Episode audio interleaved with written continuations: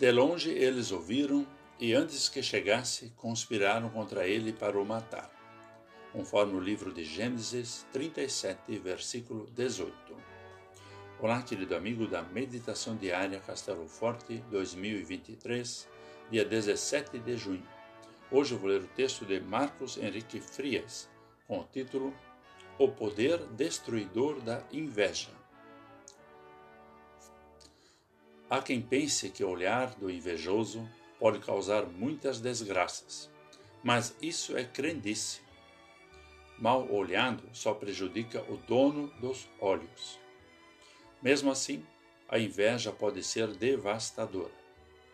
É que o invejoso se sente desconfortável com a felicidade ou a prosperidade dos outros e pode ser levado a cometer muitos pecados. Foi o que aconteceu aos irmãos de José. José era o filho predileto.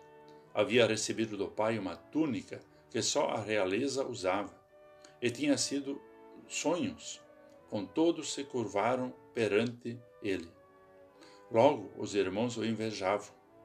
Movidos por esse sentimento, desejaram matá-lo. No fim, porém, preferiram vendê-lo como escravo a comerciantes ismaelitas que por lá passavam. Você percebe o poder destruidor da inveja? É por causa daquilo que a inveja pode nos levar a fazer que devemos evitar a todo custo esse sentimento.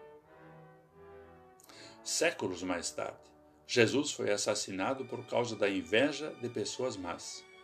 Sua missão era salvar os seres humanos do pecado, da morte e do inferno. Mas gente invejosa não o compreendeu. E aquele homem, cheio de amor, foi pendurado numa cruz como um criminoso. Claro, sua morte estava nos planos de Deus. Por meio dessa morte, as portas da eternidade foram abertas para nós.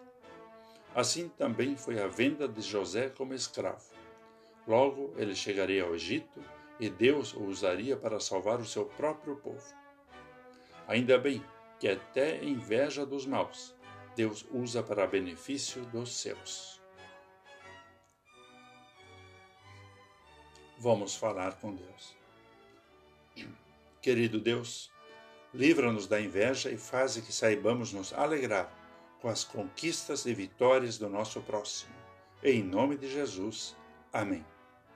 Aqui foi Vigan Decker Jr. com a mensagem de hoje.